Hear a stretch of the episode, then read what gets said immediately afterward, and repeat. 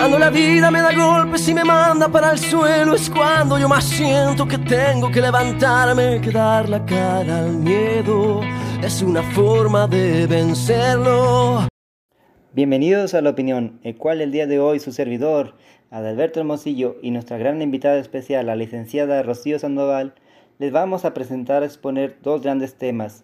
Uno de ellos es el interés en materia mercantil y otro es sobre los derechos humanos.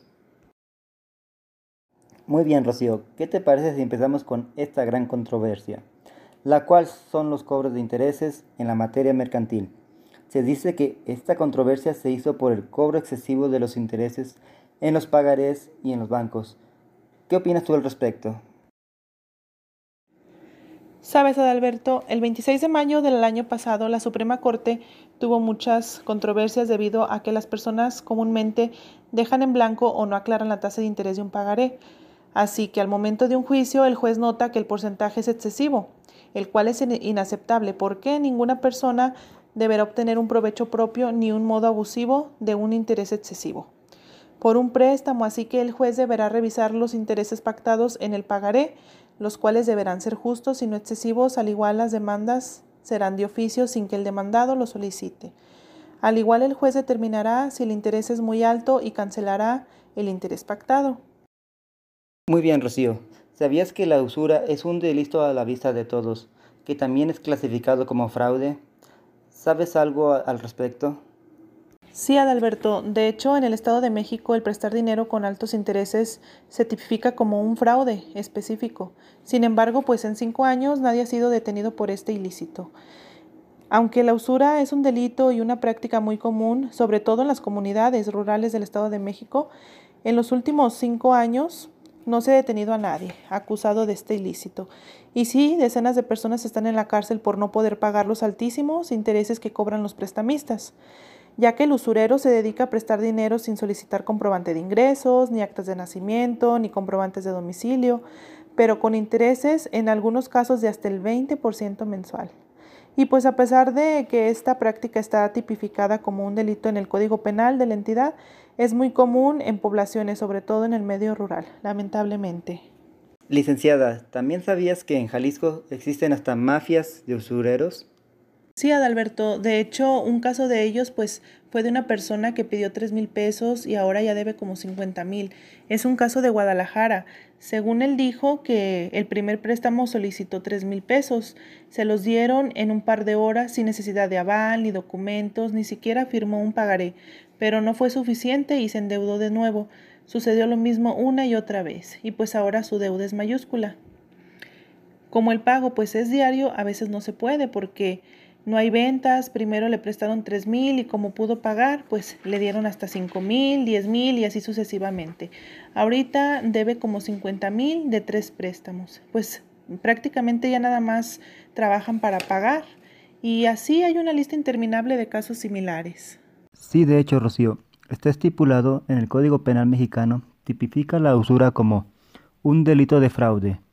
Según el artículo 387, fracción octava, se aplica el castigo por usura a que, valiéndose de la ignorancia o de las malas condiciones económicas de una persona, obtenga de estas ventajas usuarias por medio de contratos o convenios en los cuales se estipulen réditos o lucros superiores a los usuales en el mercado. El delito de fraude se castigará con las penas siguientes. Con prisión de 3 a 6 meses o de 30 a 180 días de multa. Cuando el valor de lo defraudado no exceda de 10 veces el salario, con prisión de 6 meses a 3 años y multa de 10 a 100 veces el salario, cuando el valor del defraudado excediera del 10, pero no de 500 veces el salario, con prisión de 3 a 12 años y multas hasta de 120 veces el salario, si el valor de lo defraudado fuere mayor de 500 veces el salario. Sí, Adalberto, pero desgraciadamente por miedo o por ignorancia no todos denuncian. Muy bien, Rocío. Y dinos cuál es tu punto de vista sobre la incorporación de los derechos humanos. Platícanos sobre este tema. Ay, Adalberto, mira, la protección de estos derechos, como es la voz y voto, en México Todas las personas gozarán de estos derechos debido a que son reconocidas por la Constitución y los tratados internacionales que el Estado mexicano sea parte, así como que sus garantías para su protección, como es la no discriminación y el principio de las personas, esto es como norma relativa de los derechos humanos, los cuales son indivisibles e interdependientes, así como la aplicación, la promulgación, la protección tanto de derechos civiles y políticos como de derechos económicos, sociales y culturales. Muy bien, Radio Escucha. Vamos con la siguiente complacencia que se llama Grito de Guerra de Carlos Guerra. Las mentiras que dijeron por robarse unos pedazos. Cuánta tierra levantaron por mostrarnos su grandeza. Lo que de verdad lograron fue que nos dieran tristeza y tanta pena que dan. Ya no nos verán llorar. Cuánto vale lo que eres, cuánto vale lo que das. Ya nos han quitado todo, pero no podrán quitar la esperanza tiene que cambiar. Grito desde el corazón. ¿Quién se creen esos cobardes que se atreven a mandar si no saben cuánto va levantarse en la mañana para ir a trabajar? Un beso de despedida, una vela que apagar, pedir un par de deseos que tal vez verás cumplir, que sabrán de ser feliz y no saben sonreír. Ya nos han quitado todo pero no podrán quitar la esperanza de que un día todo tiene que cambiar, que se atrevan a mirarnos a los ojos, que se atrevan a encerrarnos con cerrojos. Ya hemos esperado tanto y no hemos de desesperar, porque todo lo que sube algún día de bajar, que se atrevan a pensar que son eternos se han dado cuenta de que están enfermos y que aquí vamos a estar todos listos para contemplar la caída de su historia y el camino a su final. El camino a su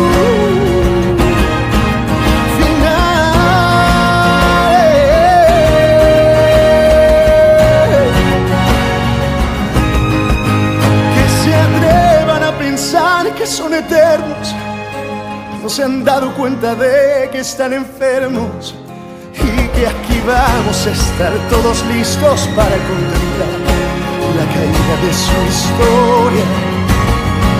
Solo queda la memoria de la lástima que da y el camino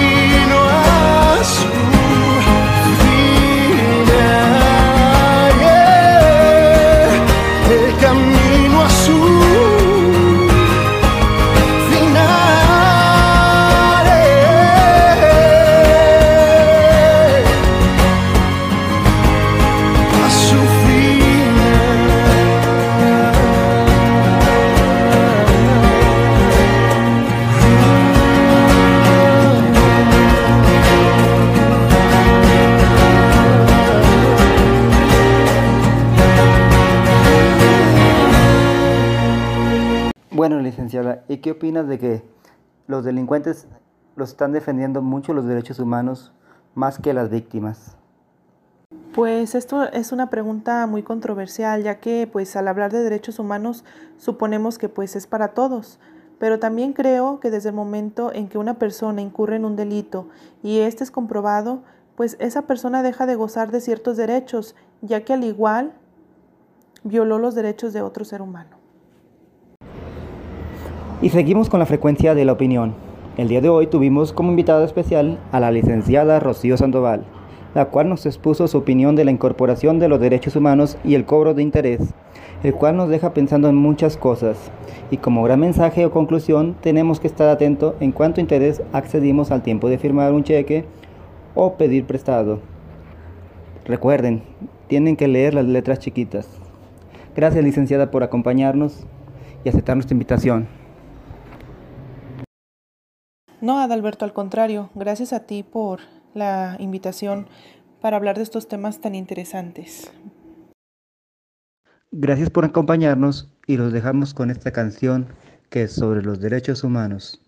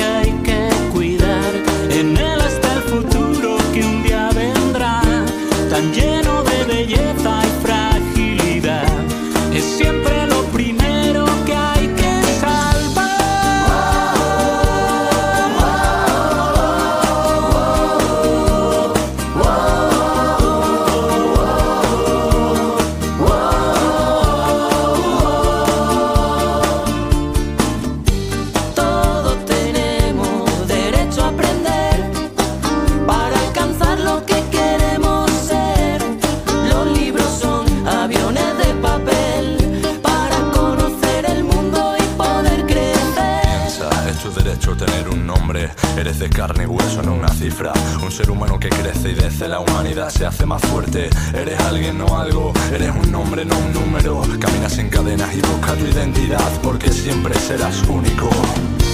Piensa que la vida no es